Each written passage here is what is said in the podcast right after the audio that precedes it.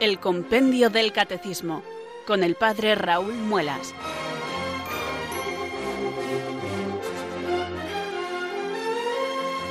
Muy buenas tardes, queridos oyentes de Radio María. Son las 4 o las 3 en Canarias. Aquí comienza una nueva edición del Compendio del Catecismo.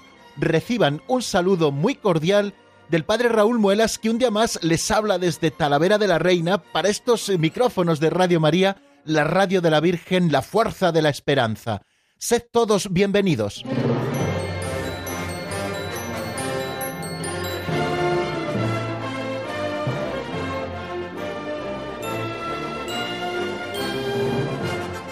Un día más, queridos amigos, aquí estamos abriendo el compendio del catecismo y haciendo este gesto con el que damos por inaugurado cada programa, que es tomar en mis manos el libro de texto de este espacio que se titula así, Compendio del Catecismo de la Iglesia Católica, abrirlo en este caso por la página que nos corresponde, que es eh, la página 64, donde encontramos el número 140 y el número 141, que son los que hoy repasaremos, puesto que los vimos ayer, y seguiremos con el número 142.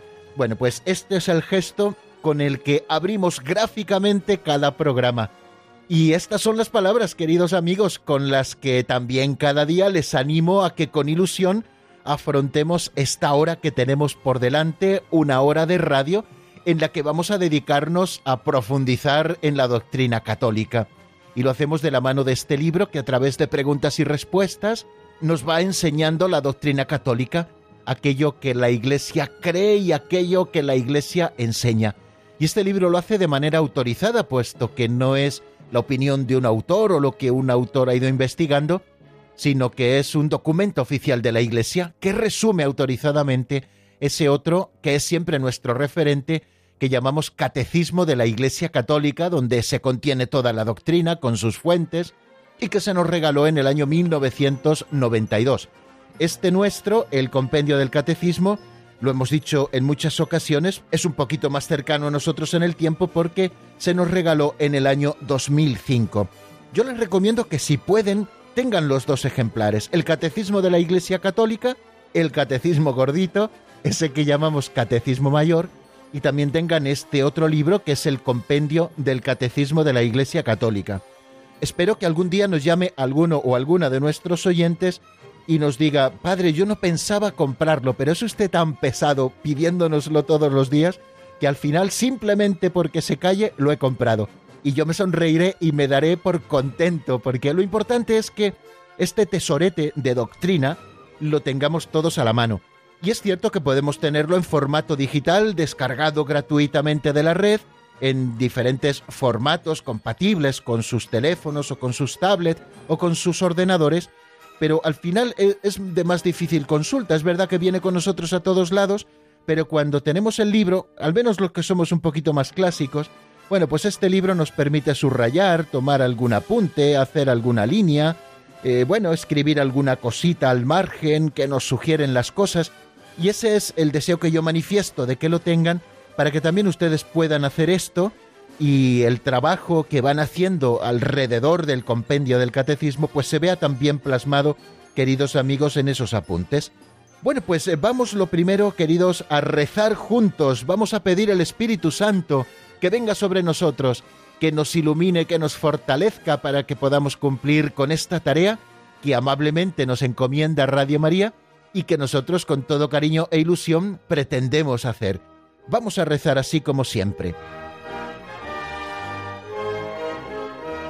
Ven Espíritu Santo, llena los corazones de tus fieles y enciende en ellos el fuego de tu amor. Envía, Señor, tu Espíritu, que renueve la faz de la tierra. Oh Dios, que llenaste los corazones de tus fieles con la luz del Espíritu Santo, concédenos que, guiados por el mismo Espíritu, sintamos con rectitud y gocemos siempre de tu consuelo. Por Jesucristo nuestro Señor. Amén.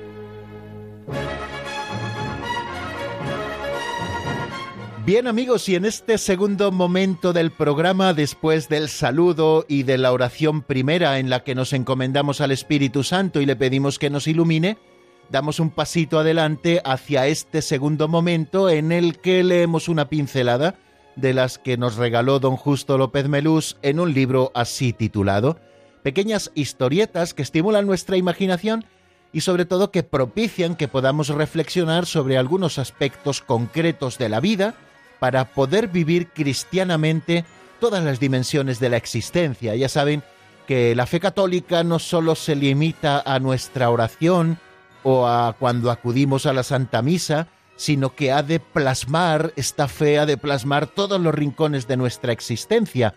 Por lo tanto, todos han de ser cristianizados. Y gracias a estas pinceladas y a lo simpáticas que son, pues nosotros vamos intentando eh, hacer eh, conclusiones prácticas para que esa fe que nos informa vaya llegando a todos los rincones de nuestra existencia. Bueno, vamos a escuchar, si les parece, la pincelada de hoy que se titula El monje y la mujer.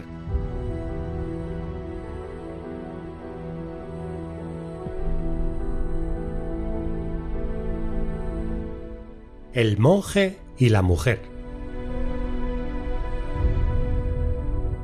Existe una tendencia muy generalizada a interpretar mal las acciones de los demás. Piensa el ladrón que todos son de su condición. Solo los ojos limpios saben interpretar con generosidad las acciones del prójimo. Estaban dos monjes budistas a la orilla de un río. Encontraron allí a una mujer bellísima, que no podía atravesarlo, porque bajaba muy crecido.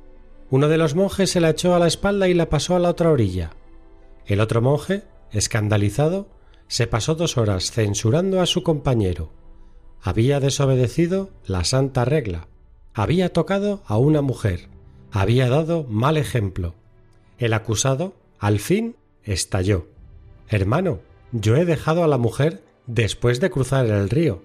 Tú todavía la llevas encima.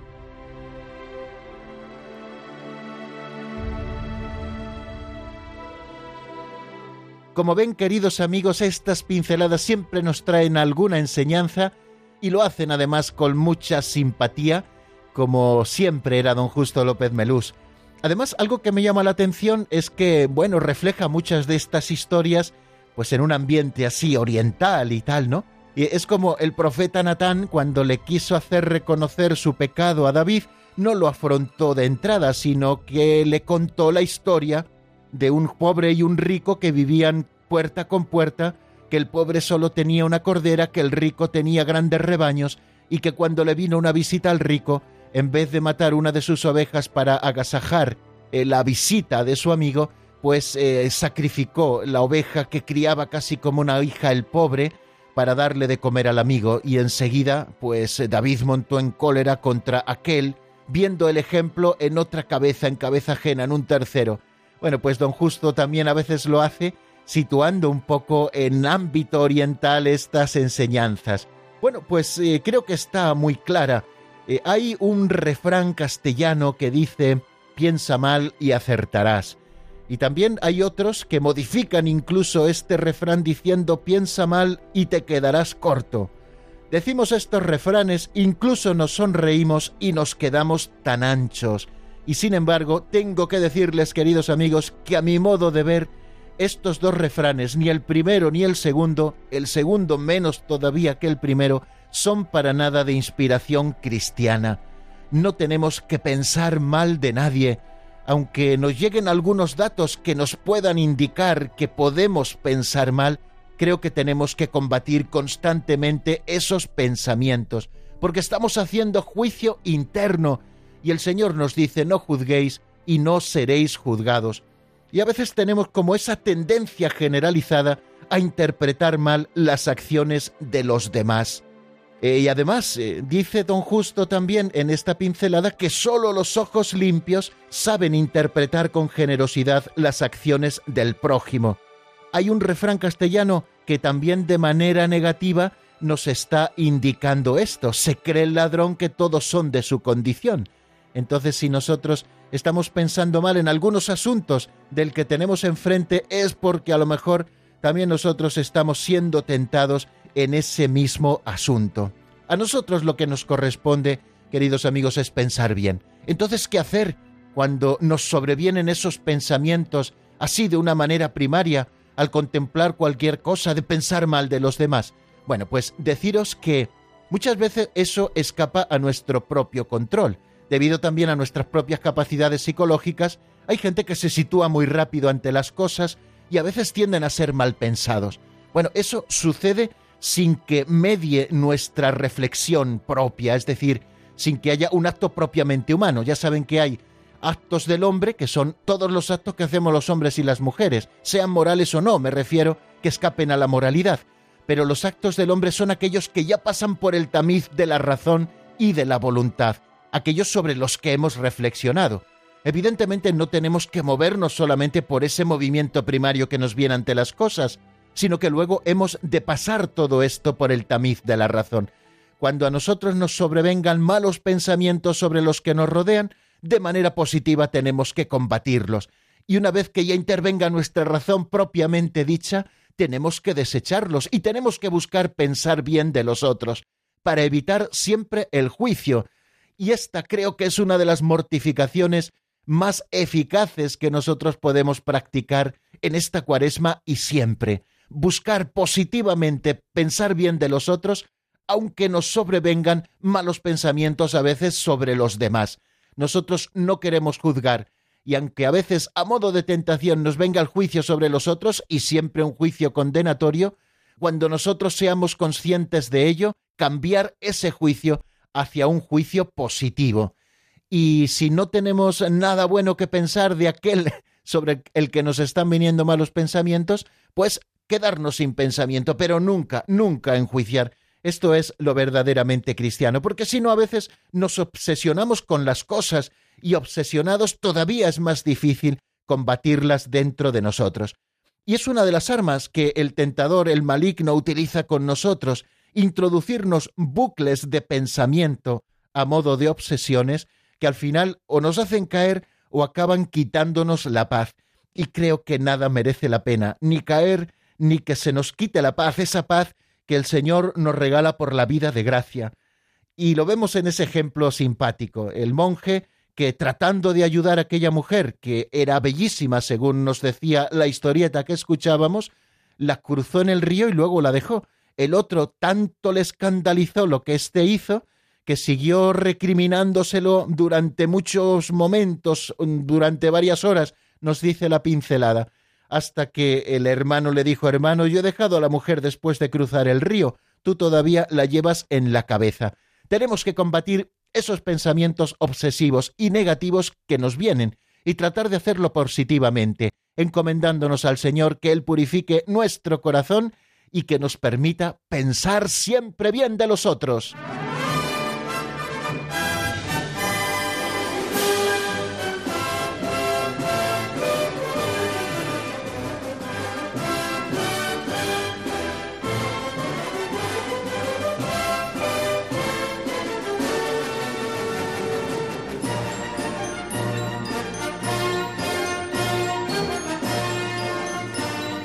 Como han podido comprobar, queridos oyentes, hemos tratado de hacer una pequeña reflexión sobre cristianizar nuestros pensamientos primarios. Esos pensamientos primarios no han de conducir nuestra vida, sino que han de pasar luego por el tamiz de la razón y de la voluntad, iluminadas ambas por la fe. La fe ha de iluminar nuestros pensamientos y ha de moverlos también para que éstos ejerzan y ejerciten la caridad. Y después de haber escuchado la pincelada y la reflexión, afrontamos este nuevo momento o espacio del compendio del catecismo en el que repasamos, echamos un poquito la mirada atrás para coger impulso de aquello que estuvimos viendo en nuestro último programa, que fue en el día de ayer. Estuvimos dedicados principalmente a dos números, el número 140 y el número 141. Y si algún oyente se ha incorporado más recientemente a nuestra sintonía, una vez que ya eh, ha comenzado el compendio del catecismo, recordarles que estamos en este programa, el compendio del catecismo, que soy el padre Raúl Muelas y que esto es la sintonía de Radio María, como me gusta decir muchas veces, una radio que no solo nos entretiene y nos forma, sino una radio sobre todo que cambia la vida. Este fue el testimonio de unos oyentes que nos contaba no hace mucho tiempo el padre Luis Fernando de Prada, diciendo que le había emocionado especialmente esta carta, ¿no? Que, que no solamente como otras radios le ofrecía cosas buenas, sino que esta radio le había cambiado la vida. Y no porque los que trabajemos en ella tengamos capacidad para nada, ni mucho menos, sino porque quien alienta siempre a esta radio es el Espíritu Santo, y los contenidos que aquí tratamos de desgranar son en muchas ocasiones palabra de Dios que siempre es eficaz en nuestros corazones. Por eso solo Dios y su palabra pueden cambiar y transformar nuestra vida. Y por eso cada día nos encomendamos al Espíritu Santo para que dé fuerza a estas palabras que decimos a través de los micrófonos y que puedan llegar a su corazón y puedan ser acogidas como semillas que tienen que dar fruto abundante. Como les decía, ayer dos números, 140 y 141. El primero se preguntaba qué significa que el Espíritu habló por los profetas, y nos dice el compendio del Catecismo que con el término profetas se entiende a cuantos fueron inspirados por el Espíritu Santo para hablar en nombre de Dios. La obra reveladora del Espíritu en las profecías del Antiguo Testamento haya su cumplimiento en la revelación plena del misterio de Cristo en el Nuevo Testamento. Esas son las palabras del número 140. ¿Qué es lo que nos quiere indicar este número? Bueno, en primer lugar decir que aunque en el Antiguo Testamento no se nos había revelado la existencia del el Hijo y del Espíritu Santo, de la segunda persona de la Santísima Trinidad y de la tercera persona de la Santísima Trinidad, aunque no se nos habían revelado, sin embargo, queridos amigos, ya estaba presente el Padre, el Hijo y el Espíritu Santo en cada una de las obras de Dios, y estaban presentes cada uno según su forma de ser. Quiere decir que Dios creó al mundo con sus manos, y esas manos, hablando en sentido figurado, puesto que Dios es espíritu, eran el Hijo y el Espíritu Santo, quiere decir que Dios creó al mundo con el Hijo y el Espíritu Santo, que ya estuvieron presentes desde el primer momento, que el Hijo y el Espíritu Santo también con el Padre estuvieron presentes en la alianza que Dios hace con Abraham y en esa promesa en la que Dios compromete su palabra, como bien dice esta palabra promesa. Dios compromete su palabra de enviarnos a su Hijo y al Espíritu Santo para hacer realidad esa muchedumbre inmensa que nadie podría contar, nacidos de la fe de Abraham, un pueblo bien dispuesto en torno a una única cabeza que es Cristo. Fijaros que el pleno cumplimiento de aquello que Dios le promete a Abraham se encuentra en Jesucristo y en la venida del Espíritu Santo. Bueno, pues así con todas las promesas que encontramos en el Antiguo Testamento, porque aunque estaba escondido el Espíritu Santo y el Hijo, ya estaban presentes, y nosotros no les hemos conocido hasta que Jesucristo no ha venido a la tierra y nos ha revelado plenamente el misterio de la existencia del Hijo y del Espíritu Santo junto con el Padre, un Dios único, pero un Dios que vive en familia, el Padre, el Hijo y el Espíritu Santo. Quiere decir que el Espíritu Santo, aunque en el Antiguo Testamento estaba oculta su existencia para nosotros, estaba bien presente y en su misión también con el Hijo. Bueno, pues el Espíritu Santo que habló por los profetas es el que nos ha revelado ahora todas las cosas. Dice Jesucristo en el Evangelio, vendrá el Espíritu y Él os lo enseñará todo, Él os revelará todo lo que os he contado. Bueno, pues aquel que alentaba ya en los profetas y profetas entendido no solamente en los libros proféticos, sino en todos los libros de la Escritura, fue el Espíritu Santo el que hace que esos libros de la Escritura tengan a Dios como autor, a la vez que también los agiógrafos, aquellos que los escribieron, son autores verdaderos de los mismos.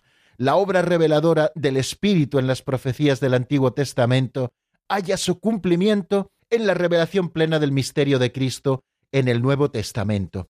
Bueno, pues así en pocas palabras, eso es más o menos lo que apuntamos a propósito del número 140.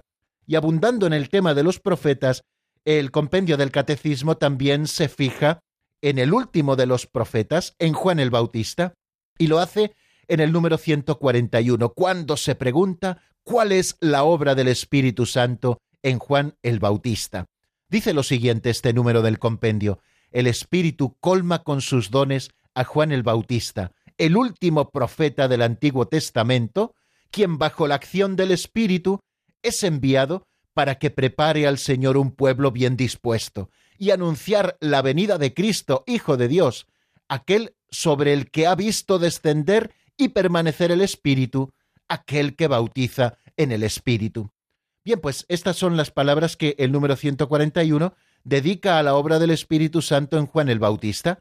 En lo primero en lo que nos llama la atención es que el Espíritu colma con sus dones a Juan el Bautista. Verdaderamente fue un hombre importantísimo, tanto que Jesucristo dijo que no ha nacido uno mayor de los nacidos de mujer, porque él recibió una misión muy especial, la de ser el precursor, la de preparar inmediatamente al pueblo a recibir al Mesías, la de venir con la fuerza y el espíritu y el poder de Elías, el más grande de los profetas de la antigua alianza, para preparar un pueblo bien dispuesto. Lo primero que nos llama la atención eh, es que con sus dones el Espíritu Santo colma a Juan el Bautista.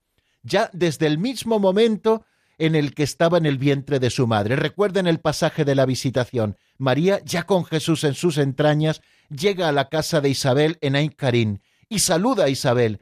Isabel nota cómo salta de gozo su criatura en su vientre y cómo queda lleno del Espíritu Santo y le dice a María, ¿Cómo a mí que venga a visitarme la madre de mi Señor? En cuanto tu saludo llegó a mis oídos, la criatura saltó de alegría en mi vientre. Desde aquel momento y luego en su providencial vida de Juan el Bautista, el primo del Señor, vemos cómo está colmado de los dones de Dios, para vivir también como un hombre asceta en el desierto, para cambiar la voluntad de muchos corazones, para preparar un pueblo bien dispuesto, como nos dice la Escritura, y para anunciar la venida de Cristo, aquel sobre el que Juan el Bautista vio descender el Espíritu Santo en forma de paloma, fue Juan el que dijo, yo os bautizo con agua, pero después de mí vendrá uno que os bautizará con Espíritu Santo y fuego. A ese es al que tenemos que atender. Pues bien amigos, pues eh, más o menos estas son las cosas que ayer apuntamos a propósito del número 140, que significa que el Espíritu habló por los profetas, y qué significa también o cuál es la obra del Espíritu Santo en Juan el Bautista. Como el Espíritu Santo también se empleó a fondo con Juan el Bautista porque fue el último de los profetas, el precursor, el que bautizó a Cristo y el que preparó a un pueblo bien dispuesto. Todos esos siglos de preparación de un pueblo hasta llegar la plenitud de los tiempos en el que naciera el Mesías, culminan con Juan el Bautista, que ya prepara inmediatamente como el último profeta a la recepción de Cristo Jesús y de su reino en la tierra. Pues amigos, eh, hasta aquí el resumen de hoy. Para que no se nos junten luego las canciones, me van a permitir que ahora les invite a escuchar el primero de los temas que nos acompañan cada día. El primero de los temas es una canción de la hermana Glenda titulada Oh cautiverio suave, está sacada de su álbum ¿Quién podrá sanarme? Bueno, pues vamos a escuchar este tema y enseguida estamos nuevamente juntos para abordar uno o dos números, el 142 y el 143.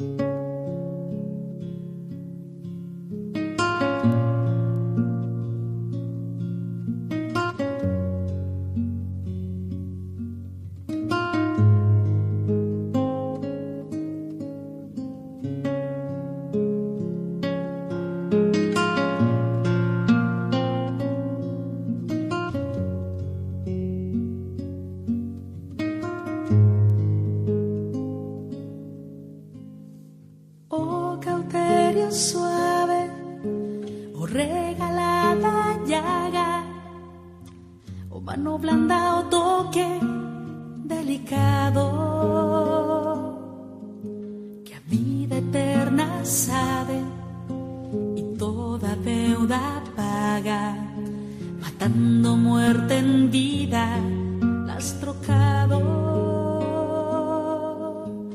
Oh cauterio suave, oh regalada llaga, oh mano blanda o oh, toque delicado.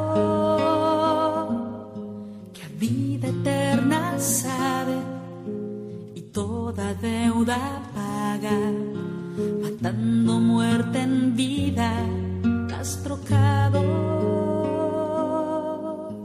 Que a vida eterna sabe y toda deuda paga, matando muerte en vida, las trocado.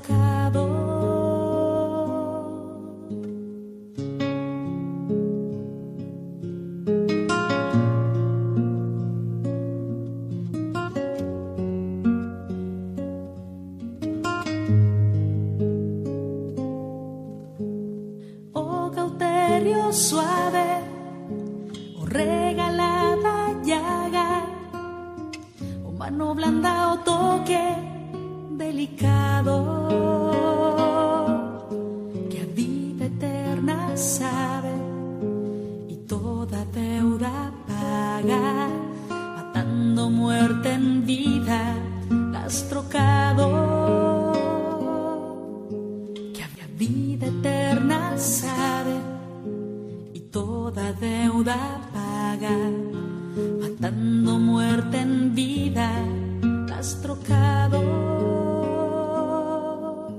Que a vida eterna sabe y toda deuda paga, matando muerte en vida, la has.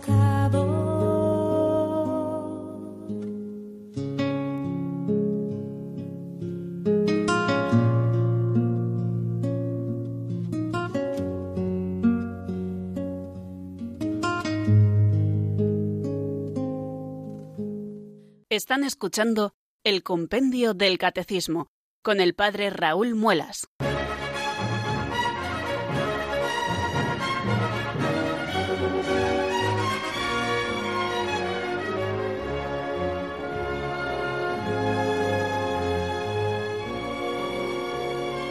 Nos acercamos, queridos amigos, peligrosamente al ecuador de nuestro programa. Ya van a ser dentro de un par de minutos las cuatro y media de la tarde, una hora menos en Canarias, y vamos a afrontar un nuevo número. Les recuerdo que estamos en el Compendio del Catecismo en la sintonía de Radio María. El número que tenemos por delante, que es el siguiente, es el 142. Y les voy avanzando que es un número precioso, que nos habla de la obra del Espíritu Santo en María siempre Virgen. Es un número encantador, como vamos a poder comprobar en poquitos minutos. Bueno, que va, vamos a comprobarlo ahora mismo. La pregunta es, ¿cuál es la obra del Espíritu Santo en María? Vamos a escucharlo primero en la voz de Marta Jara.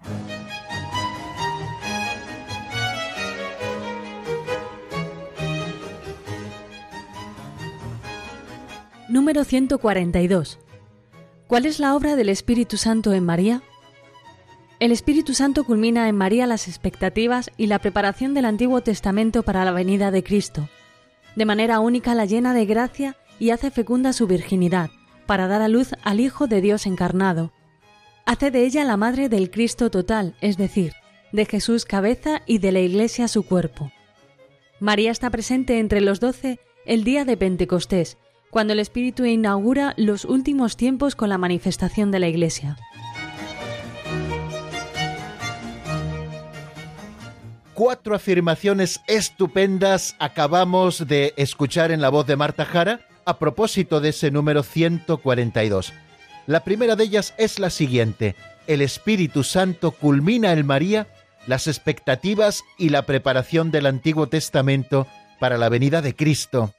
O sea que nos está diciendo el compendio que María cumple todas las expectativas que tenía el pueblo de Dios que aguardaba el Mesías y su plena liberación y culmina también toda esa obra de preparación que el Espíritu Santo fue llevando a cabo a lo largo del Antiguo Testamento de cara a la venida de Jesucristo nuestro Señor. Ella supone la culminación de toda esa obra de preparación, puesto que en ella se encarna por obra del Espíritu Santo el Mesías Redentor. La segunda afirmación que hemos hecho es la siguiente frase que encontramos en el número 142 de manera única la llena de gracia y hace fecunda su virginidad para dar a luz al Hijo de Dios encarnado. Bueno, eh, creo que necesita pocas palabras de explicación. Ella fue una criatura única, solo ella fue la llena de gracia. Así la llama el ángel en el momento de la anunciación. Alégrate María, llena de gracia.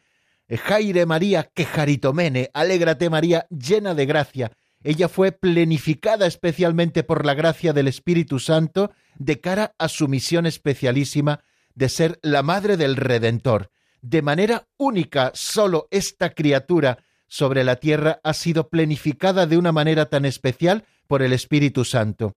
Una plenificación que hace fecunda su virginidad para dar a luz al Hijo de Dios encarnado. La tercera afirmación que hemos encontrado es que el Espíritu Santo hace de ella la madre del Cristo total, es decir, de Jesús cabeza y de la Iglesia su cuerpo. Es un paso más cuando culmina esta obra redentora con la muerte de Cristo. En ese momento María es constituida como la mujer. Así la llama Jesús desde la cruz, no la dice madre, le dice mujer, ahí tienes a tu hijo. Y luego dijo al discípulo, ahí tienes a tu madre. María es constituida la madre no sólo de la cabeza, porque le dio a luz en un momento determinado de la historia, sino que también es hecha madre del cuerpo de Cristo, del cuerpo místico de la Iglesia. Ella es la madre de Cristo y también es madre de los creyentes que constituyen con él un único pueblo. María es, por lo tanto, madre del Cristo total. Es la nueva Eva de la que nace una nueva humanidad, la humanidad que brota del costado abierto de Jesucristo. Y por último nos dice este número 142 que María está presente entre los doce el día de Pentecostés, cuando la Iglesia inaugura los últimos tiempos con la manifestación de la Iglesia. Creo que también necesita pocas palabras explicativas esta expresión. María estaba reunida en oración con los doce, perseveraban en la oración y en el amor mutuo, y allí estaba María recibiendo también al Espíritu Santo junto con los doce, de manera que María inaugura con el Espíritu esos tiempos nuevos, los que han venido después de Pentecostés, con esa manifestación nueva de la Iglesia.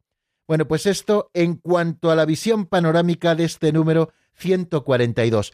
Pero son muchas las cosas que tenemos que ir desgranando y que seguramente nos ayuden mucho. La primera es que María es la obra maestra de Dios en la plenitud de los tiempos. Así nos lo presenta el Catecismo Mayor de la Iglesia cuando nos habla precisamente de esta obra del Espíritu Santo en María. Ella es la obra maestra de la misión del Hijo y del Espíritu Santo en la plenitud de los tiempos. La plenitud de los tiempos es la venida del Salvador. Al cumplirse la plenitud de los tiempos, nos dice San Pablo en la carta a los Gálatas, envió Dios a su Hijo, nacido de una mujer, nacido bajo la ley, para rescatar a los que estaban bajo la ley. Y es que en esta obra maestra que es María, el Padre encuentra la morada en donde su Hijo y su Espíritu pueden habitar entre los hombres. Fue la morada perfecta para que habitase en ella el Espíritu Santo que la llenó con su gracia y Cristo Jesús que por obra del Espíritu Santo nació en las entrañas purísimas de la Virgen María. El Espíritu Santo prepara a María para ser la obra maestra de la creación, y el Padre encuentra en esta obra maestra la morada perfecta donde su Hijo y su Espíritu pueden habitar entre los hombres. Y así lo ha visto siempre la Iglesia y también la piedad de los fieles. Han visto en María ese trono de sabiduría. Los más bellos textos sobre la sabiduría, la tradición de la Iglesia los ha entendido frecuentemente con relación a María. María es cantada y representada en la liturgia como trono de la sabiduría, y no solamente en la liturgia, sino también en la iconografía y en el arte. Piensen en esas imágenes preciosas románicas de Santa María. Aparece así hierática, sentada, y sobre ella Jesucristo en el centro, con ese libro en la mano. Ella aparece como el trono de la sabiduría. La sabiduría encarnada es Cristo y ella es el trono en el que descansa la sabiduría. De esta manera, en María, como la primera de todas, comienzan a manifestarse las maravillas de Dios que el Espíritu va a realizar en Cristo y también en la Iglesia. En María empiezan a brillar, empiezan a manifestarse esas maravillas de Dios. Bueno, esta es una primera aproximación al tema. María, obra maestra de Dios en la plenitud de los tiempos, porque así la ha preparado el Espíritu Santo, y es la morada donde Dios quiere que habiten entre los hombres el Hijo y el Espíritu. María es, por tanto, ese trono donde habita la sabiduría, el trono de la sabiduría. El Espíritu Santo preparó a María también con su gracia.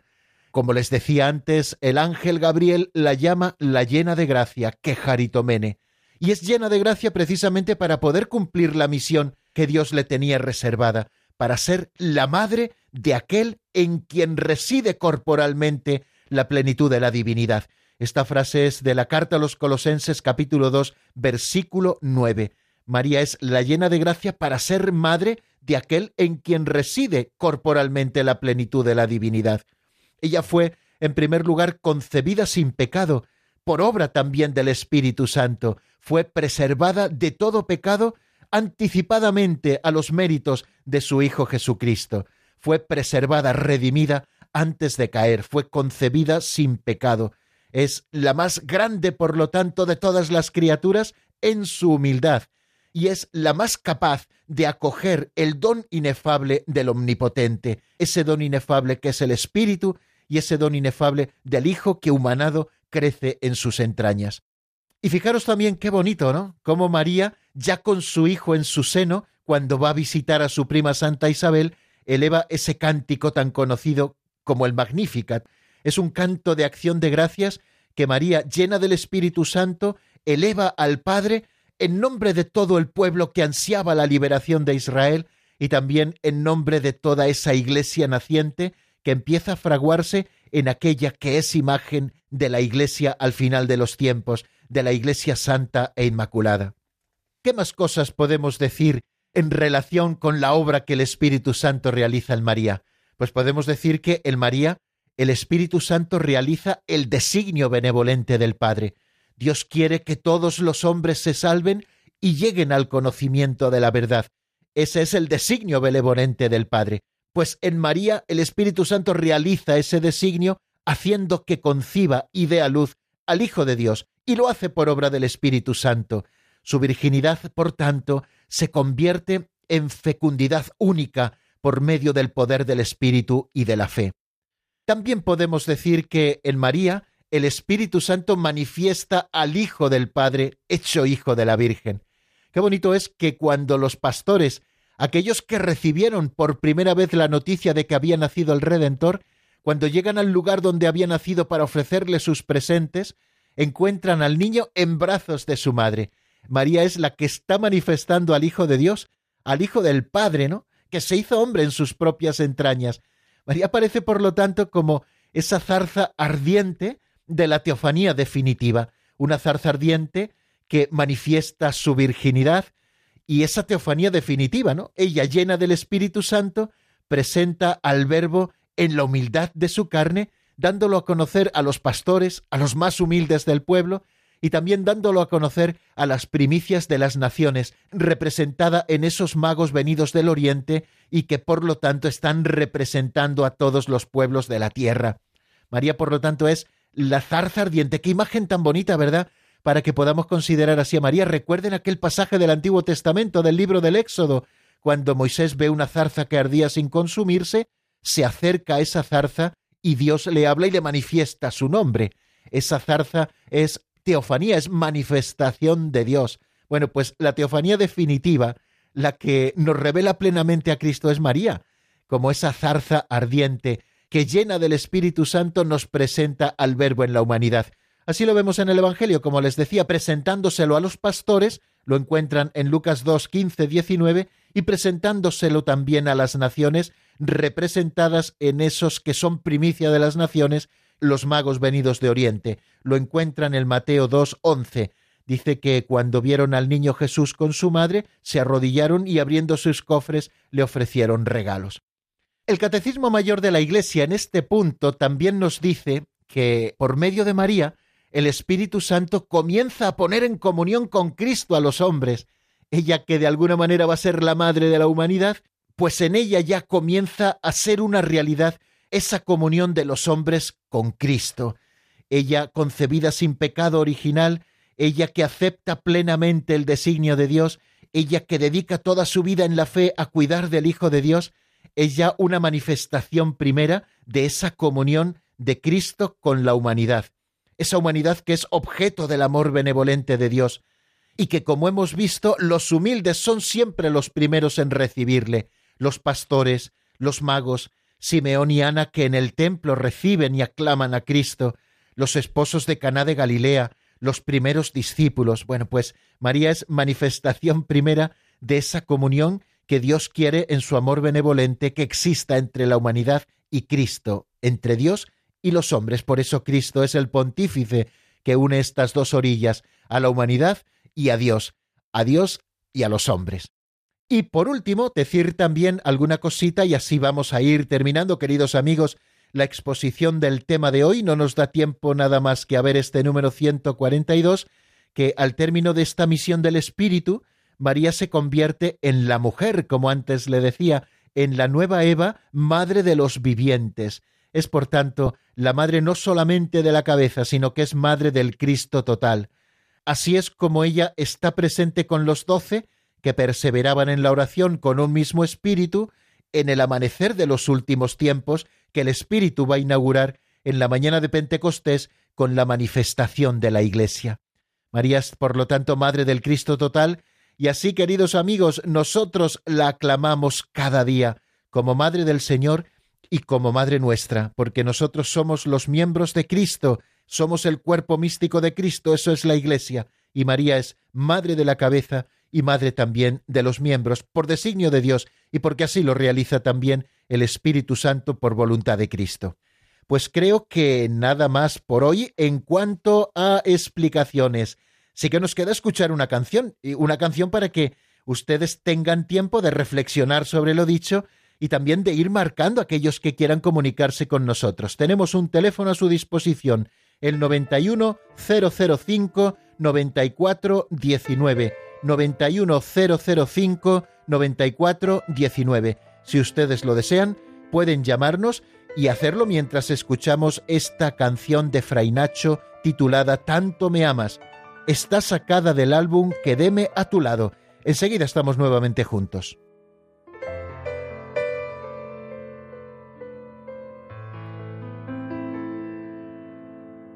Tanto me amas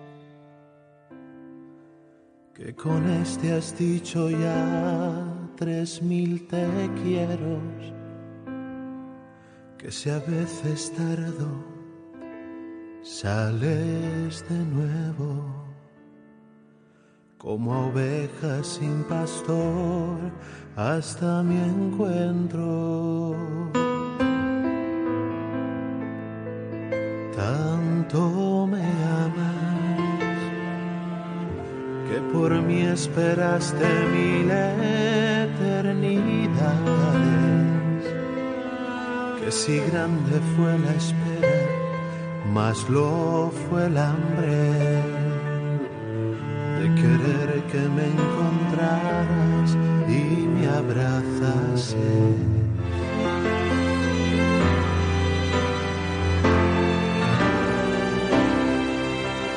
Tanto me ama Señor, que he vuelto a sentir el calor después de unas cuantas nevadas Tanto me ama, Señor, que he vuelto a volar sin temor, pues tú eres mi alas. Tanto me ama,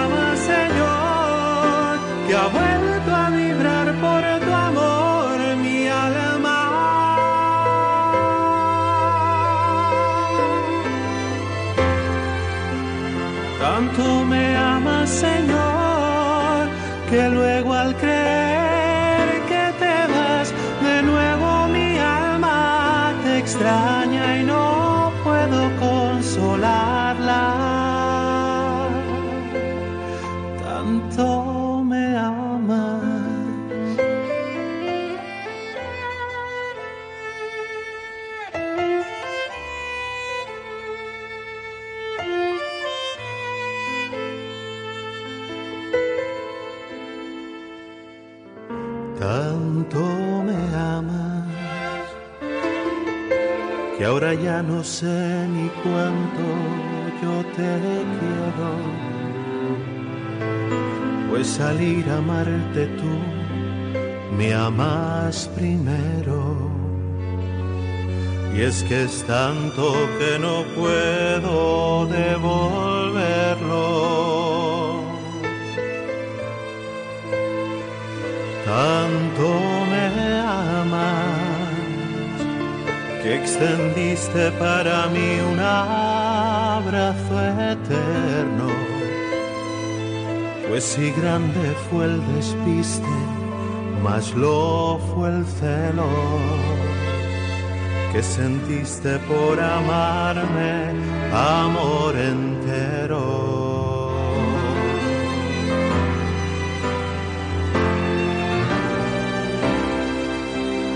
Tanto me amas, Señor, que he vuelto a sentir el calor después de unas cuantas nevadas.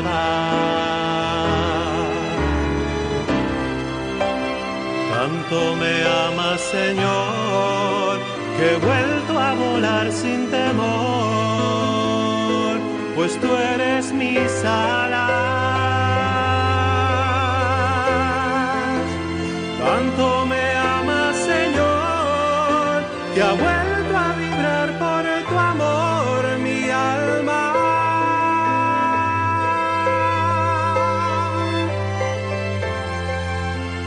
Tanto me amas, Señor,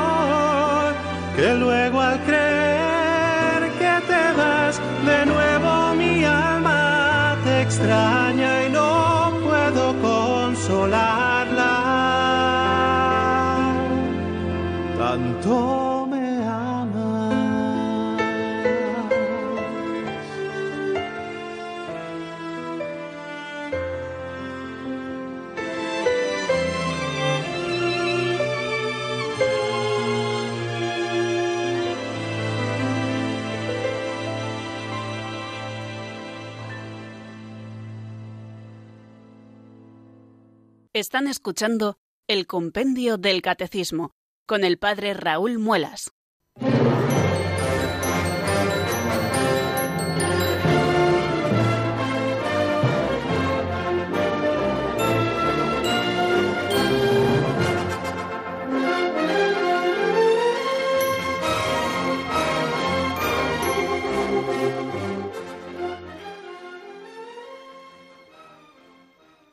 Hoy nos quedan algunos minutos más para llegar a las 5 de la tarde, algo así como 12 minutos y medio, si no me confunde el reloj que tengo aquí en el estudio.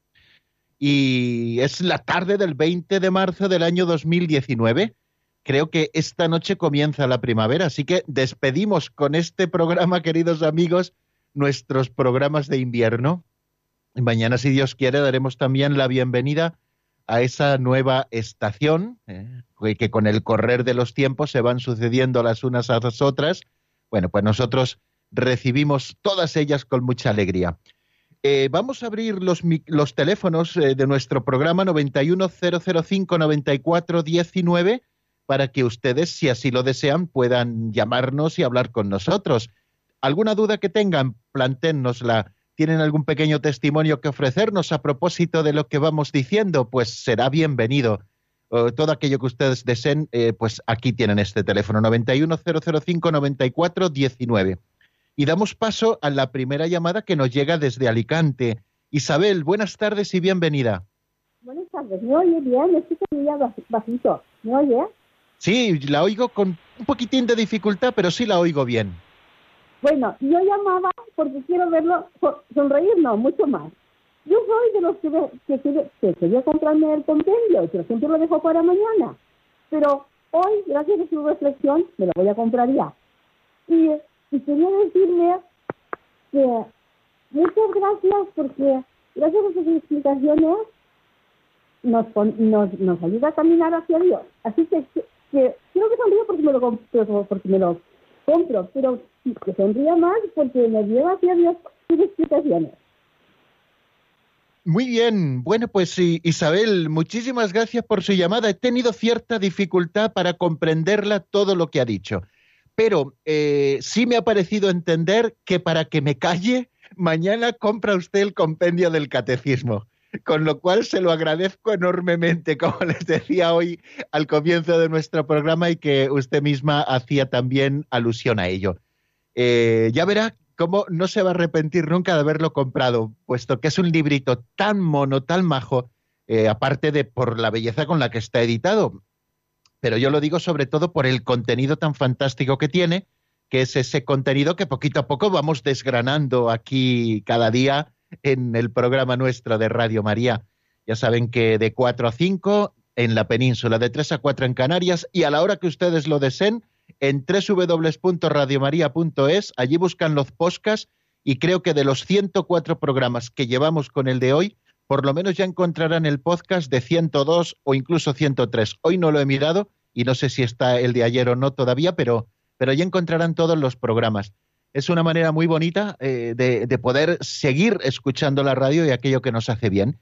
Que nos hace bien, como decía Isabel de Alicante, pues eh, a ella el compendio del catecismo, que nos agradecía, bueno, pues la luz que está recibiendo también del Señor para, bueno, pues para seguir creciendo en la fe que en definitiva es lo que tratamos. Y es el mismo Espíritu de Dios al que estamos estudiando ahora el que nos hace crecer en la fe. Bien, vamos a dar paso a la segunda llamada desde Zaragoza. Buenas tardes, María, bienvenida. Buenas tardes, padre. Lo primero, darle las gracias por lo bien que nos explica todo lo del, Señor el, eh, y ahora con el Espíritu Santo. Pues yo veo que es eso, la farsa ardiendo que nunca, nunca termina de quemar y además no da pena. Deseas que te siga comunicando. Esto es como, como mm, yo creo que será. Eh, un, descubrir a, Dios constantemente como novedad. Mire, padre, también yo como Isabel le quiero decir que mi esposo fue padrino de un adulto de color que recibió los tres sacramentos de la iniciación cristiana. Y entonces me decía, oye, pero yo qué le regalo, pero qué le llevo de regalo. Digo, mira, me cuesta mucho darte el compendio del catecismo, pero llévale de regalo esto, que luego ya lo compraremos para nosotros.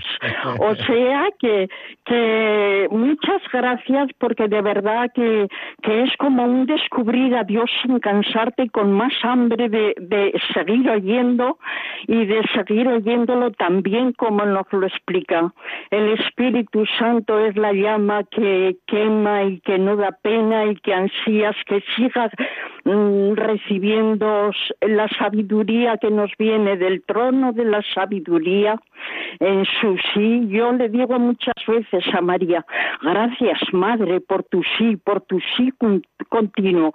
Le doy un beso y me voy a comprar. Vengo de comprar y le vuelvo a dar el beso. Gracias, María, ya estoy aquí. Gracias por tu sí. Qué bien, muchísimas gracias María por esta preciosa eh, intervención suya, que, es un testimonio también muy bonito. Además, eh, le han hecho un bonito regalo al, ahijado de, su marido, eh, el bonito regalo de, de la doctrina católica, dársela compendiada en este fantástico librito. Y a nosotros además nos ha dado una idea. Ya saben que mm, como el martillo pilón, pim pam, pim pam, bueno, pues yo seguiré recomendando el catecismo y ya no solo que lo tengan, con la idea que me ha dado es que también lo regalen a otras personas que les pueda venir muy bien asomarse a la doctrina católica.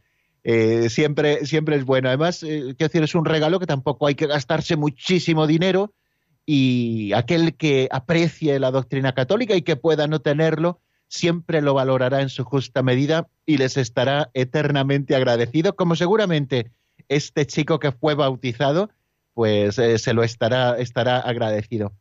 Y qué bien, ¿no? Estas cosas que nos cuenta tan de andar por casa, pero tan profundas, ¿no? Que manifiestan ese cariño, esa cercanía y esa unión que existe en su vida entre, entre Dios y usted, y también entre las realidades divinas y usted, ¿no? Buscando siempre al Señor y haciéndolo también de la mano de Santa María, a la que besa cada vez que entra, cada vez que sale de casa.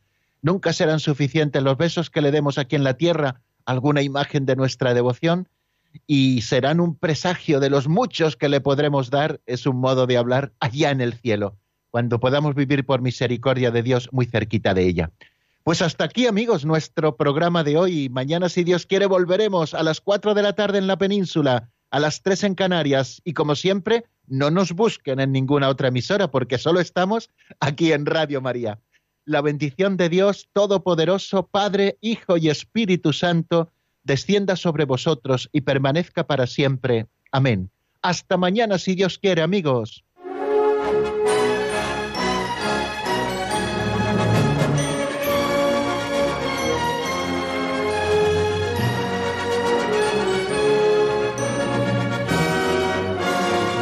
El Compendio del Catecismo con el Padre Raúl Muelas.